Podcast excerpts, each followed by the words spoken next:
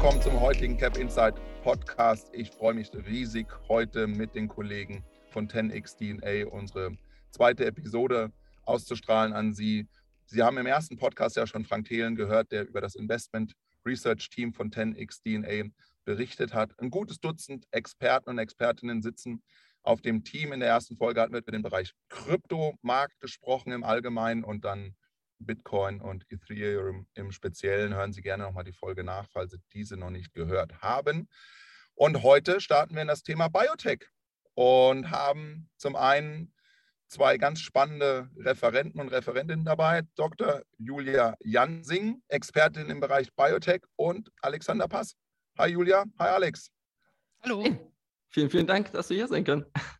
Ja, gerne. Biotech ist natürlich ähm, etwas, was sich in den letzten Wochen und Monaten gerade rund um das ganze Thema Corona, Covid, Impfstoff ja stärker in den Medien ähm, präsentiert hat. Davor war das ja, ich sag mal, etwas, Julia, was so ein bisschen eher im Labor stattgefunden hat. Aber diese ganze Thematik momentan rund um den mRNA-Impfstoff hat ja doch das ganze Thema ein bisschen präsenter gemacht in den Medien. Wie seht ihr da die, die Chance und die Zukunft in dem Bereich?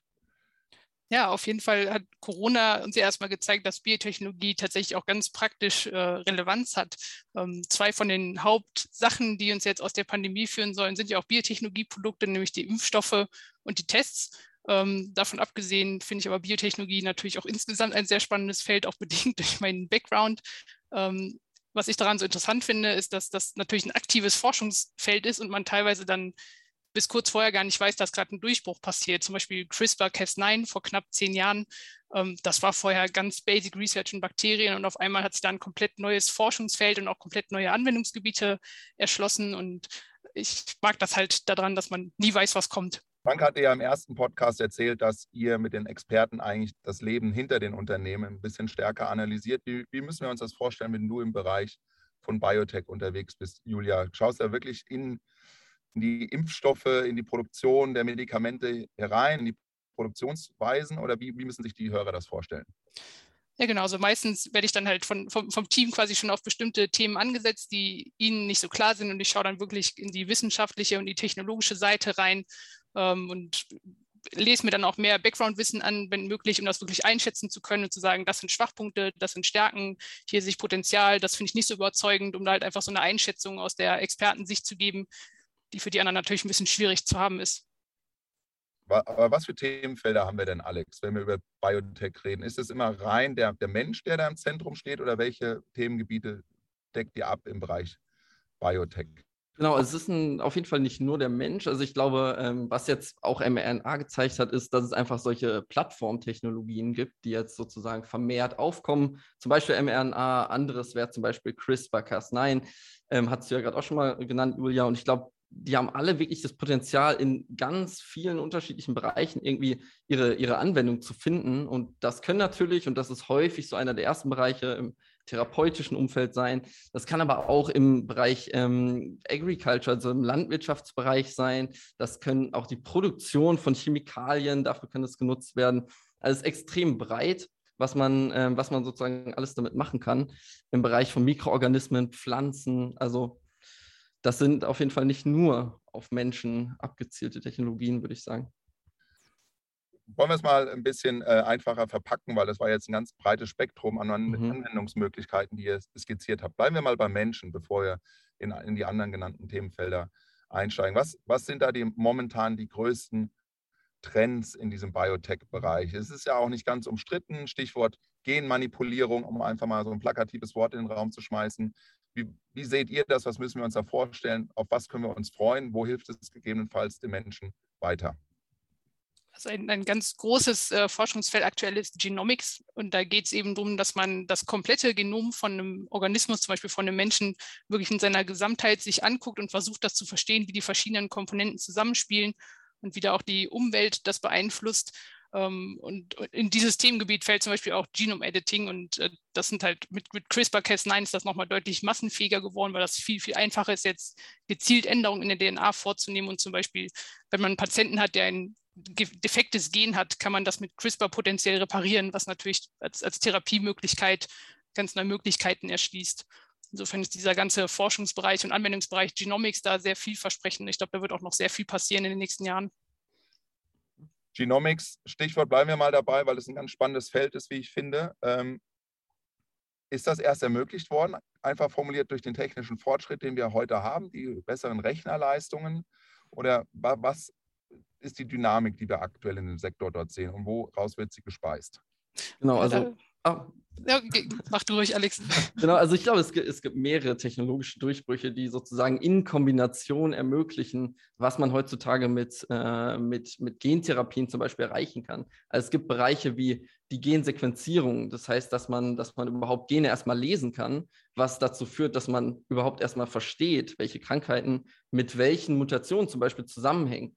Dann gibt es aber auch Technologien, das CRISPR-Cas9 ist jetzt schon das dritte Mal hier gefallen, ist aber auch einfach so relevant, ähm, was uns ermöglicht, die Mutation zum Beispiel dann auch zu reparieren.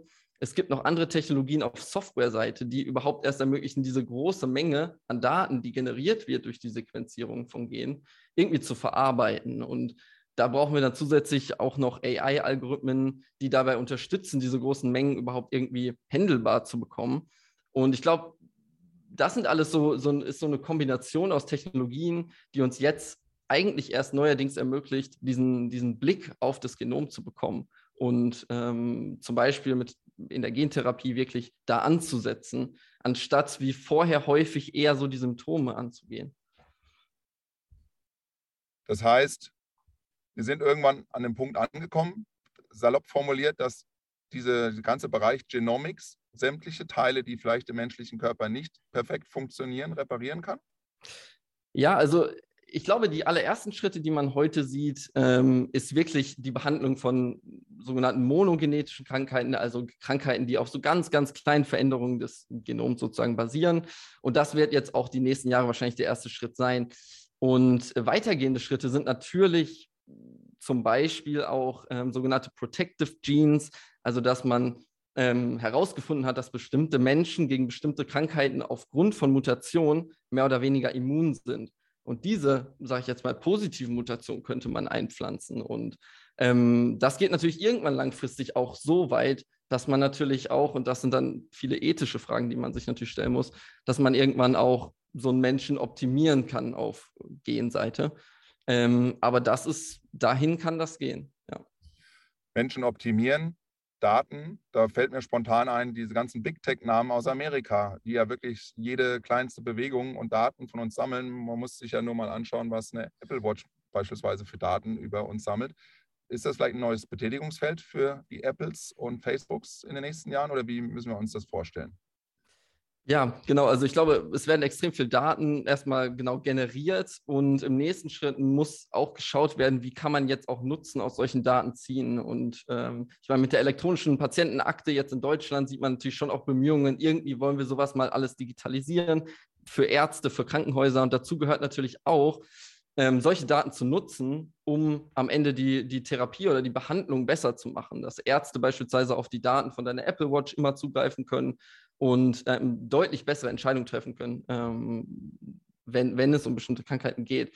Aber klar ist natürlich auch, dass man ähm, diese Big Tech-Unternehmen in, in einer Weise im Auge behalten muss oder dass man ähm, sich anschauen muss, wie diese Daten genutzt werden und wie anonymisiert sie zum Beispiel sind. Also es sind, glaube ich, noch viele Themen offen, aber auch extrem viel Potenzial, einfach das Gesundheitssystem digitaler und auch einfach besser zu gestalten zukünftig. Julia, jetzt bist du die Wissenschaftlerin Seid ihr bald obsolet? Nee, ganz kurz gesagt, nee.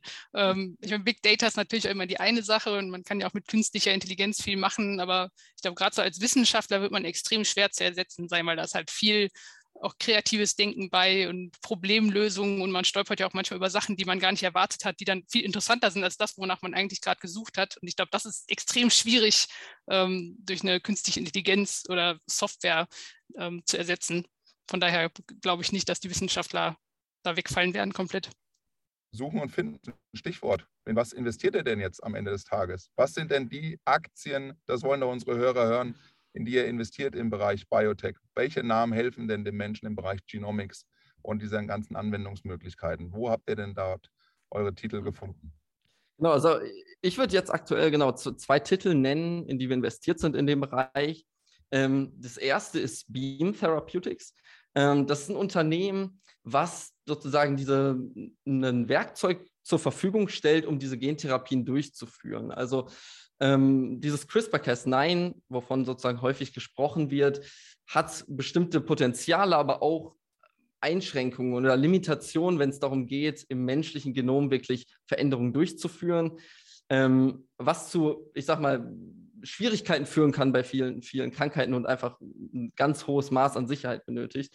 Und wir glauben einfach, dass dieses Werkzeug, was Beam hat, nämlich Base Editing, ähm, ein deutlich besseres Sicherheitsprofil hat und eigentlich noch unserer Meinung nach viel besser geeignet ist, um jetzt diese allerersten ähm, Gehversuche, nämlich diese monogenetischen Krankheiten zu heilen, ähm, genau da anzusetzen.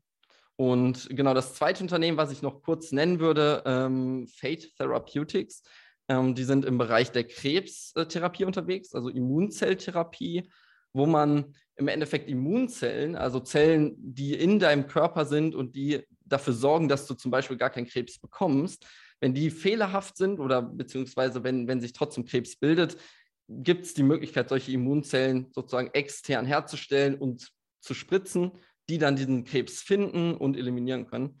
Und ähm, genau, da will ich jetzt gar nicht zu tief reingehen, das wird den Rahmen wahrscheinlich sprengen, aber da sehen wir extrem viel Potenzial, ähm, um in Zukunft eine günstige und auch sichere und auch nebenwirkungsärmere Therapie herzustellen. Dann sollte das im Interesse von uns allen sein, dass es relativ rasch gut funktioniert. Ich möchte aber nochmal zu der Weggabelung zurückkommen, wo wir vorhin waren. Also du hattest gesagt, Alex, es gibt den Bereich Biotech, äh, ich sage mal einfach gesprochen im menschlichen Bereich, aber es gibt auch diese synthetische Biologie, diese synthetische Biotech, ähm, wo wir im Bereich Landwirtschaft und in anderen Dingen sicherlich Fortschritte erzielen können. Magst du das uns einfach noch mal ein bisschen genauer erklären, weil ich glaube, das ist vielleicht für den einen oder anderen noch nicht ganz klar, was es da für Möglichkeiten gibt.